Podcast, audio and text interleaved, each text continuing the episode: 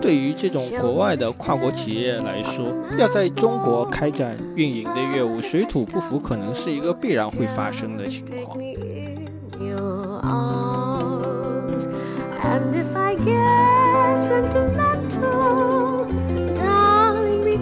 阅读这个东西，它本质上是没有分什么高低贵贱的。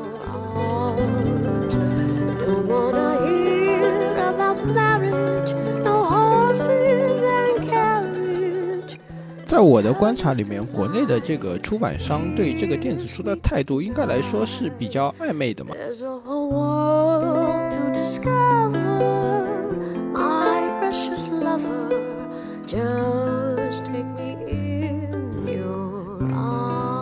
大家好，欢迎来到深交播客，这是我们的视差之见节目。二零二二年六月二日下午。亚马逊中国宣布，旗下的 Kindle 电子书商城将于明年六月三十日正式停止运营。这也标志着 Kindle 结束了在中国大陆的运营业务。作为电子墨水阅读器的头号品牌，Kindle 一直是广大阅读爱好者们的心头好。同时，在大众眼中，Kindle 又有着截然不同的评价，诸如“吃灰神器”“泡面盖”之类的标签常常被贴在了它的身上。今天，我们邀请到了科技自媒体人。常年从事电子墨水阅读器相关内容的创作，也是如何用 Kindle 高效学习的作者植树商老师，和我们一起来聊聊 Kindle 退出中国大陆的事件。下面先请植树商老师和大家打一个招呼。Hello，大家好，我是植树商，很高兴今天能够呃参与这个博客的录制。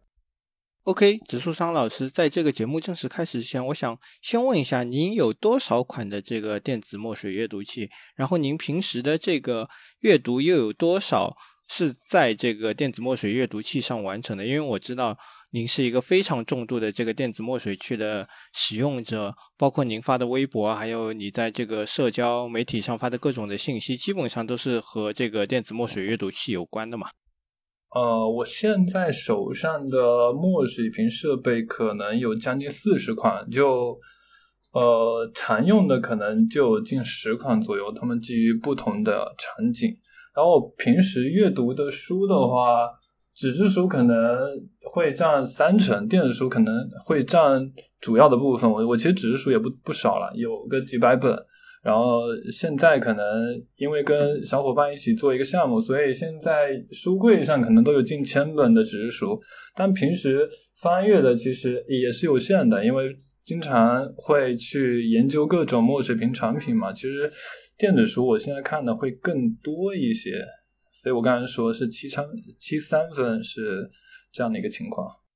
OK，那让我们先来聊一下这个亚马逊决定让 Kindle 退出中国的原因吧。因为其实在我看来，这应该不是一个仓促之下就做出来的决定。其实很多年之前，亚马逊就已经停止了这个自己商城上的这个纸书的销售，然后在今年一月份，它是停止了 Kindle 硬件在国内的销售。当时大家就猜测 Kindle 是不是要走了，直到最近，它是正式决定让这个 Kindle 的电子书商城在二零二三年关闭嘛。应该是一个有计划、有安排的决定。那你觉得做出这样的决定的原因是什么呢？我觉得退出这个事情肯定是一个有很多原因共同构成的这样的一个结果。首先是这几年吧，就是电子书阅读器在国内就是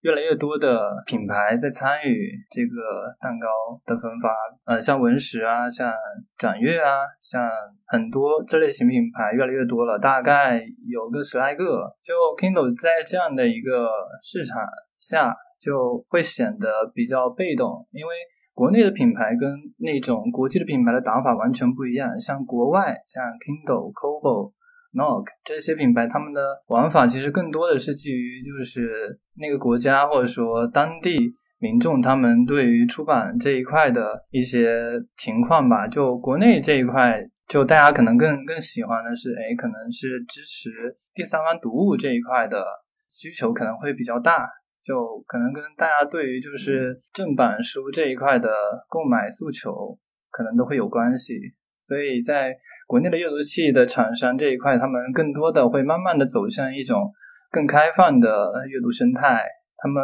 有的会有自己的正版电子书城，但他们都会相对应的默许就是可以接受这种第三方读物的导入这一块，这可能会更符合国内的这些阅读用户的这样的一个基本的诉求。当然，现在这几年其实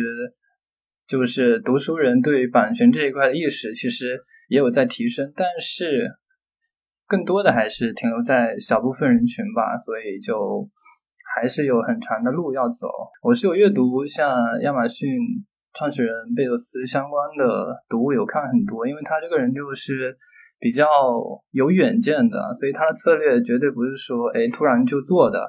而这个结结果是不是说就一定一定定下来，以后会不会有一些其他可能性，我们都说不准，没准过几年他又回来了都有可能啊，这个是我大概的一个看法，对。你刚刚说到这个，因为水土不服导致的这个竞争力下降，其实这应该不是个例啦。在我们这个神奇的土地上，大多数的这种国外的跨国企业可能都会遇到水土不服的问题，像之前这个。Airbnb 也退出了中国市场嘛？可能更早之前的这个 Uber，它也是退出了中国市场。甚至是你看苹果，即使它做的那么好，它之前的那个电子书商城也是因为某种原因下降了嘛？可能，嗯，对于这种国外的跨国企业来说，要在中国开展这个运营的业务，水土不服可能是一个必然会发生的情况。当这个跨国企业在中国运营的时候，照搬了自己之前的那套运营模式，它是其实是忽略了国内和国外消费者之间使用商品习惯的这个差异的。另一方面来说，是不是因为国内的这个出版社对这个电子书的支持没有像国外支持的那么好？其实目前来说，亚马逊的这个电子书商城上应该是有十三万本电子书。你不要看起来其实是很多，但是。呃，相比于纸书的出版，还是数量比较少的。呃，有很多的这个呃纸质版的图书，其实你在亚马逊的商城上是找不到电子版的。这也导致了在这个核心爱好者的群体之中，亚马逊的这个电子书商城某种程度上有些竞争力不足。嗯，关于就是。纸质版出版，然后电子版不一定出版这种情况，其实我这几年其实观察的不多，但是在二零一七、二零一八那几年，就是这是 Kindle 它的主打的一个点啊，就是纸电同步，就是说纸质书出版了，电子书也会出版，这是它当时的一个对外的一个表达吧，也是他们的亮点。所以我不知道这一年是不是这个情况，我不知道你刚才说那个。点是不是有验证过？但是我觉得，就可能跟他们最近几年的情况有关吧。如果真如你所说的话，可能真的是和他们这两年的运营策略有关嘛。一七一八年的时候，他们应该还是在卖这个指数的，而现在他们是彻底不卖了。这也应该导致了他们在这个指电同步上面投入的力度是没有以前那么强的。那让我们回到这个电子墨水阅读器本身嘛，其实对这个电子书的阅读的需求一直都是存在的嘛。我记得我最小的时候是在那个诺基亚的手机上看这个 TFT 格式的这个电子书，其实当时的效果是很差的，所以。我一直有一个愿望，就是能不能躺在被窝里面，用某种设备来体验到和阅读纸书一样的感受。然后，二零零七年，亚马逊就发布了第一代的 Kindle 嘛，它当时就是主打的是一个和指数一样的阅读体验嘛，靠着它这个。电子墨水 e ink 的技术，我记得前几代的这个 Kindle 甚至是没有这个背光的，所以有的商家是推出了那种小灯夹在 Kindle 上，然后帮助大家能在黑暗中也不用开灯就能阅读 Kindle。很巧的是，二零零七年也是第一代 iPhone 发布的时间嘛，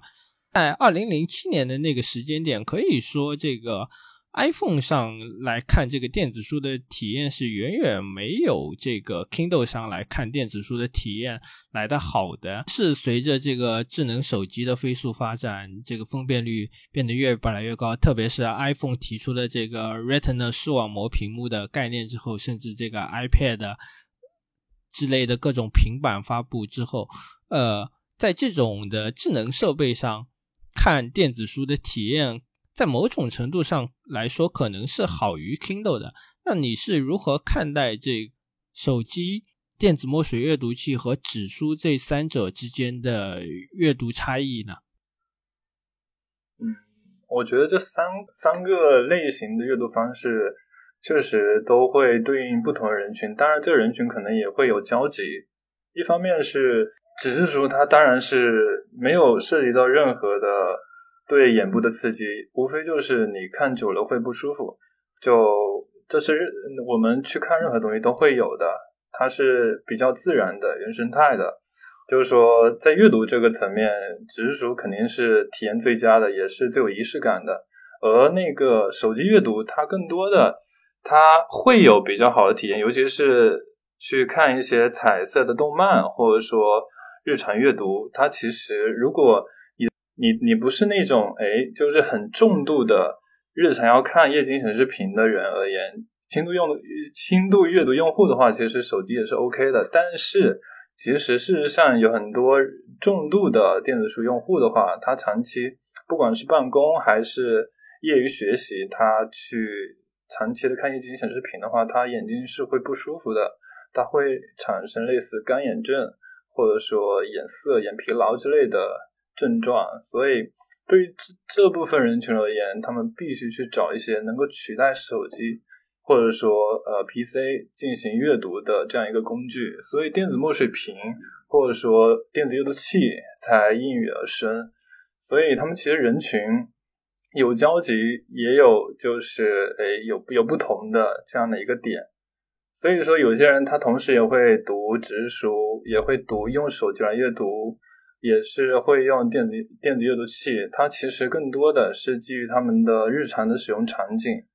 比如说你在呃通勤，在地铁上，在公交上，那你可能拿手机、拿电子阅读器可能会更方便一点。尤其是现在电子电子阅读器它也有各种尺寸嘛，小到四点七寸，大到十三点三寸，在移动端可能就用。那种五到六英寸的可能会非常便携，插袋就可以使用。就像 Kindle 最初发布也是定位一个插袋的这样一个产品，最初的 Kindle 一好像也是六英寸嘛，所以也是为了大家日常能够便携的去使用。这跟纸质书的那种方便度是不一样的。Kindle 它主要是想着把电子书就可以装到一个阅读器上，就像。一个移动的图书馆，我也就是关注了这个电子墨水阅读器很久了嘛，但是似乎它总是就是这么多年来并没有一个非常大的提升，或者说您拿第一代这个 Kindle 和现在这个 Kindle，你并不能看到一个本质的飞跃，它一直存在的一些弊端，比如说他看这个 PDF 的时候会可能效果不是很好，或者说它这个呃刷新率在。冬天的话可能会比较频繁，然后还有就是它一直是这种彩色的电子电子墨水阅读器，没有就是真正的进入这个市场。是不是说这个电子墨水阅读器在这几年的发展是趋于一个停滞的状态，或者说它的进步并没有我们大家想象的那么大？呃，除了 Kindle 以外的。事实上有很多品牌，他们都会有一些尝试，因为 Kindle 他们用的屏幕嘛，都是呃台湾的元泰出品的。然后他们元泰其实最近几年是有在去做类似彩色墨水屏这样的一个生意。然后国内或者是国际有很多品牌都在做呃彩墨这一块的尝试，比如说呃像国内一个公司叫 Big Me，它就。出品了很多像十点三英寸、十三点三英寸、七点八英寸各个尺寸的彩色墨水屏，就是在全球有点全球首发的感觉。然后国内像文石、像展越这些品牌，他们都有出品过诸如六英寸、七点八英寸之类的。呃，尺寸的彩色墨水屏阅读器。然后你刚有提到，就是呃，早期的 Kindle 和现在的 Kindle 可能提升不大。其实这观点也是不太对的。其实早期的 Kindle 和现在 Kindle 其实差异还是很大的。主要主要还是它的显示吧。最初的呃显示好像是四个色阶吧，现在是可以模拟到二百五十六灰阶的，就是。他们在显示的不管是颜色的深度还是呃具体的阅读体验，都是有挺大的提升。但是它确实有瓶颈，因为呃在电子阅读这一块，其实天花板的那个分辨率就是三百 PPI，你你到了三百 PPI，基本就很难有一个更好的阅读体验，无非就是通过类似调整对比度、黑度。或者说增加增加那个刷新率，然后来实现就是各种维度的提升。但你刚有提到一点挺对的，就是 Kindle 它对 PDF 这一块的知识确实不是很好，因为他们呃主要是想去做自己的电子书城，就是付费的出版业务，所以他们会做自己电电子书格式，像他们之前其实有收购那个 Mobi 对应的公司。然后把 Mobi 变成自己格式嘛，然后他们自己的格式 AZW 三这些都是从 Mobi 进行进一步的去调整，变成自己的格式嘛。所以他们更多的是想要让大家去他们的付费商城去购买读物，所以他们在 PDF 这一块，他们不是没有能力做，是不去做这个东西。包括他们的电子书的尺寸设计，其实从第二代开始。呃，第三代过后就基本就没有做大屏的产品了，因为那个 Kindle 第二代和第三代都有设置九点七英寸的 Kindle，然后从第四代开始就一直是走六英寸，然后到了 Kindle OS 才开始开始回归类似呃更大一点点的尺寸，但他们也都没有突破七英寸，据说。这这两年可能他们会出大屏的墨水屏阅读器，包括手写这一块，但也都是呃市井的传闻，不知道实际会不会出现这样的一个东西。呃，就是因为 Kindle 有这样的缺口，它 PDF 支持确实不是很好，所以市面上才会其他品牌就应运而生，他们就呃。有点钻空子吧，拼 Kindle 不做这一块，他们就做这一块，所以你会发现最近几年其实各大品牌他们主打的尺寸是十点三英寸，这是呃市面上最现在时下比较流行的一个尺寸，拿来阅读那个 PDF，然后十三点三英寸也不错，从大法的 RP One，然后再到呃其他的国内的阅读品牌，像文石，它的 Note 系列全都是。十点三英寸，包括 iReader，它的 Smart 系列也都是主打十点三英寸。这个这个尺寸其实在国内已经呃越来越被更多人接受吧。在这个世界的范围内，Kindle 肯定是一个最著名的品牌嘛。但是其实国内这个电子墨水阅读器发展的还是挺好的。我记得最开始在 Kindle 进来之前是有那个汉王嘛，当时它的价格其实还挺高的。然后 Kindle 进来之后，它的价格也下来了，然后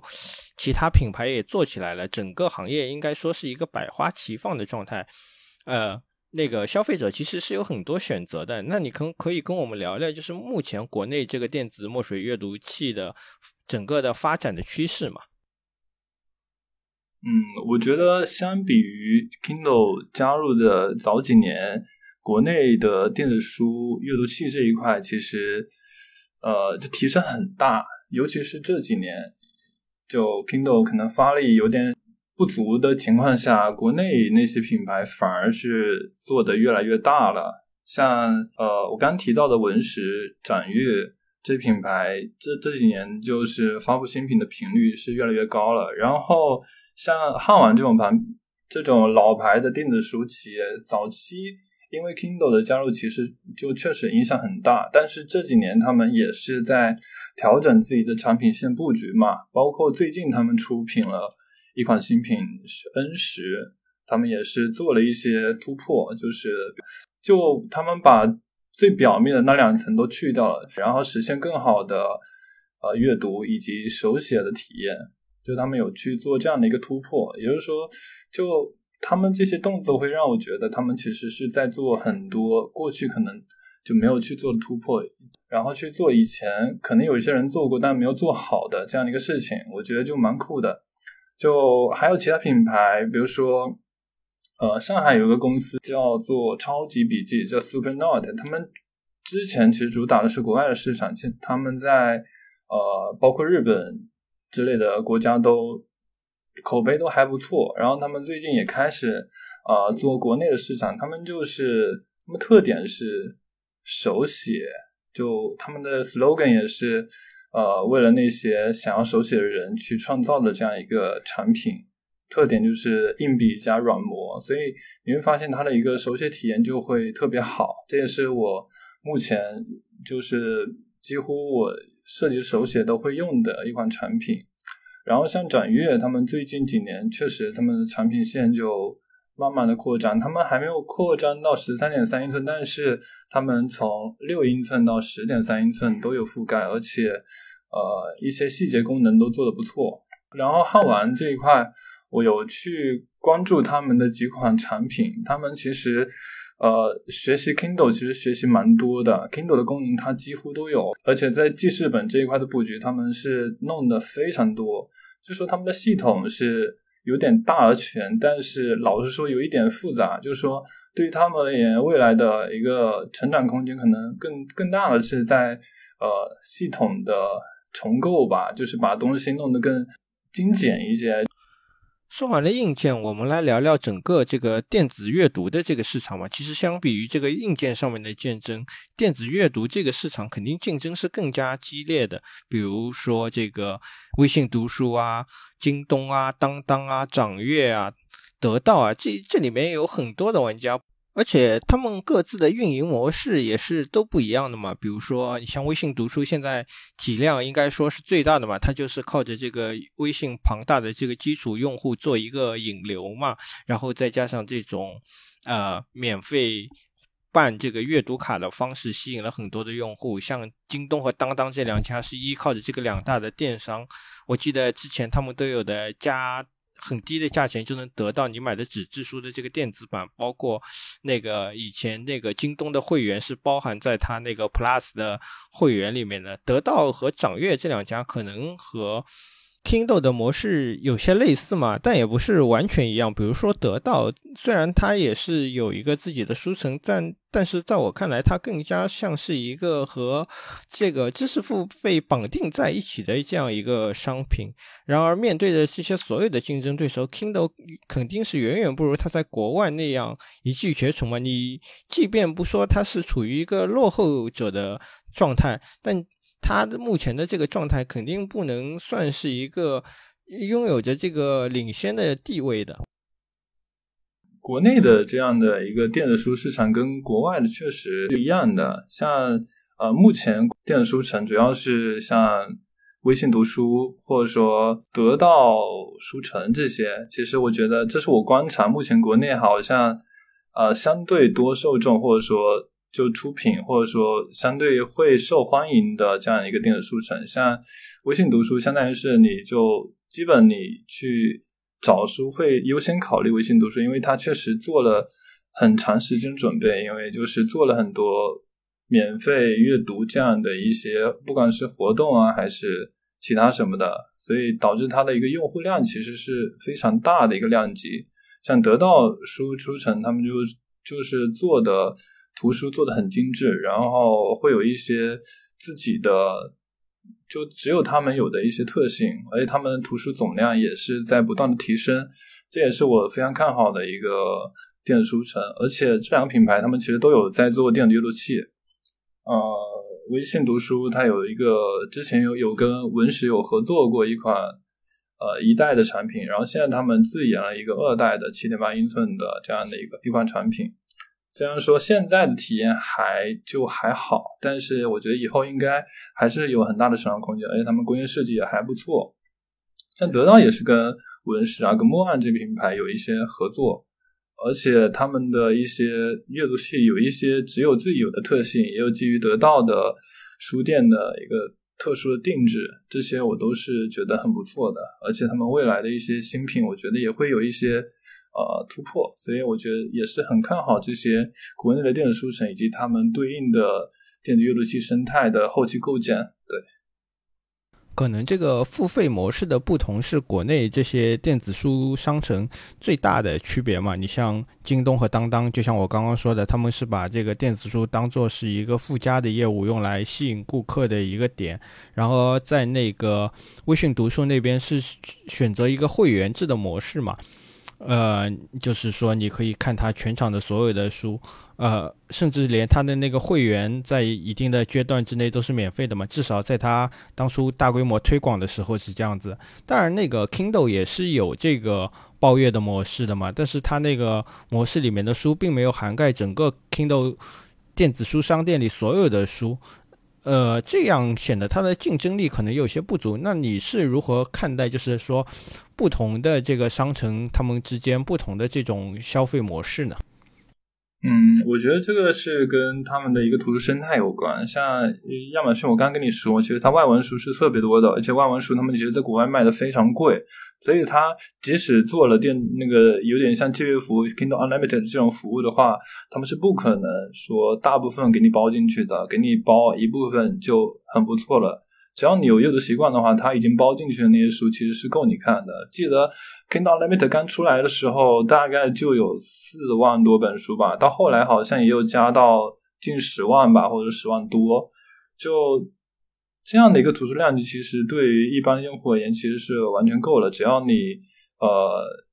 愿意去看的话。当然，就有一些新书不一定全都会进去，但他们也会选一些进去，所以这是我觉得适合 Kindle 的打法。但是对于国内现状，尤其是面对这些竞品的压力来看，他们确实是有一些被动。像国内的电子书城，其实他们确实。呃，尤其是在策略上，他们确实会去打一些差异化的，比如说你哦，你包含了那么那么可能百分之二三十、三四十，然后他们就搞七八十、八九十，就他们有这样的一个覆盖率差异，确实是他们的优势。但他们的一个图书总量或者说外文外文书的含量跟 Kindle 比，确实不是一个量级。对，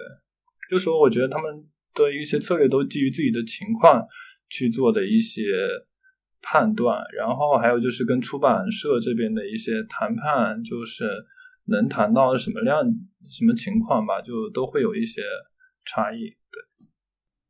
另一方面要说的就是这个国内的出版社对这个电子书的态度，其实在我的观察里面，国内的这个出版商对这个电子书的态度，应该来说是比较暧昧的嘛。一方面来说，因为这个电子书它没有编辑成本啊，也没有这个库存的压力啊。他卖一本就能赚到一本的钱，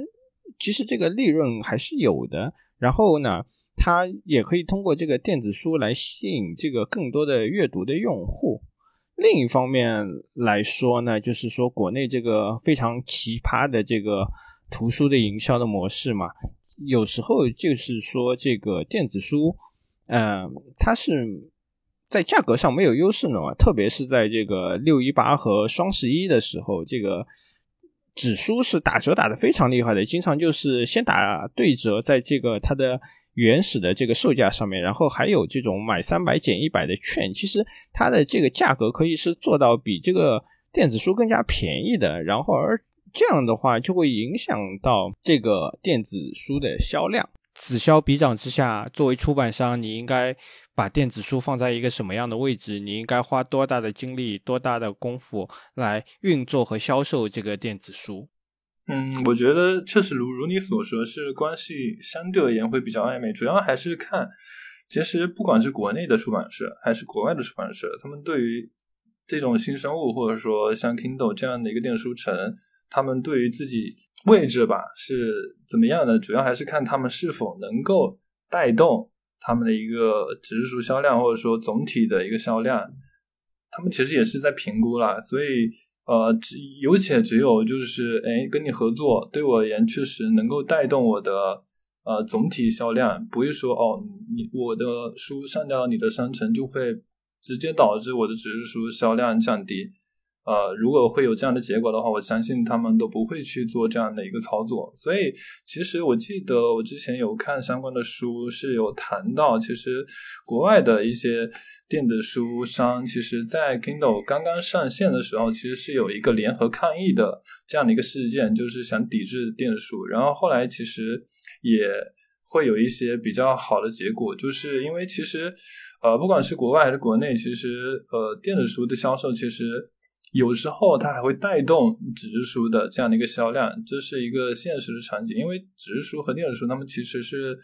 呃，虽然有一些相同的地方，但也是有一些不同的地方。纸质书它有些人就喜欢喜欢有那种仪式感嘛。你在电子书读了一些不错的书之后，他可能会买一本纸质书来收藏或者怎么样，就放在身边。纸质书可能一些经典的读物，可能大家会倾向于一种。诶，留在身边的这样一个感觉，像电子书，大家就可能相对而言会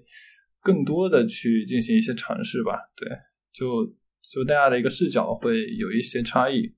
另外一个我们绕不开的话题就是这个盗版。其实作为一个电子的内容消费产品，盗版的这个问题是根本就是无法避免的，特别是这个电子书。每次有这个新书上架，只要是有一定的关注人数，不是特别冷门，你如果愿意找的话，基本上是可以找到盗版的。而且如果我没有。记错的话，国内的目前这些电子的盗版书，大部分是通过购买这个 Kindle 的商城里的正版电子书，然后进行一个 DRM 的破解来实现的。其实这个盗版的问题，在这个电子书的发展的过程中，真的是蛮严重的，特别是会伤害这个出版商啊和这个作者的利益，因为它的这个盗版的这个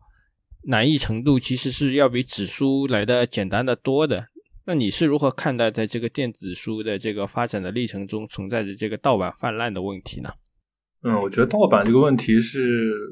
客观存在的，不管你是在什么国家或者什么位置，总有一些人会想要去做这样的事情。当然，也是因为市场上会有这样的一个需求。我我相信，就是任何一个呃，或者说大部分就是。有那种付费意识的人，他们或多或少都会有接触一些所谓的盗版读物。其实市面上的一些所谓的资源类的东西，有些是呃所谓的盗版，其实有些呢它并不是。比如说一些读物，像呃纸质书，他们会被就是扫描制作成 PDF，然后会流传出来。这些你说是不是盗版？我也我也不知道这个是怎么去界定。当然，就是你说的，呃，破解呃 Kindle 的书城的书，然后进行 D R D R M 破解的这种现象，确实是存在的。甚至，呃，像国内的淘宝啊、B D D 啊这些，他们都会，甚至有一些人是专门去做这些业务。这个业务呢，它并并不局限于，嗯，就是 Kindle 中国，还有 Kindle 美国这些。他们都是有这样的相关的业务，主要还是基于某些人需求吧。因为阅读这个东西，它本质上是没有没有没有分什么高低贵贱的。就是如果你的一些当前的收入实在是不能支撑你的一些支出的话，那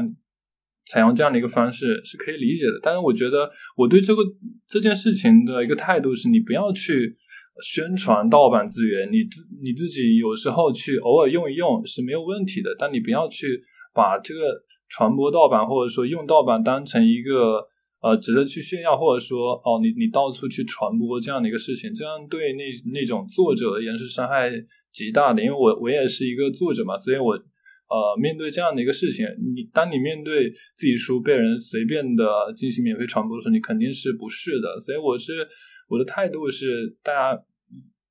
非必要的情况下不要去用盗版，或者说去传播盗版，就呃特殊情况下自己低调的用一用就好了。最后问问，你觉得就是说，Kindle 这个退出中国之后，它还会回来吗？或者说，它将来会以某一种形式会重返中国内地的市场吗？因为其实。你说这个 Kindle 其实在国内还是有不少的这种拥趸的，包括这个电子墨水阅读器的这个市场，其实还是有不少的人是关心的。那 Kindle 退出中国之后，它的这个市场的份额可能会被其他家挤占，那它将来可能会以某种方式回来吗？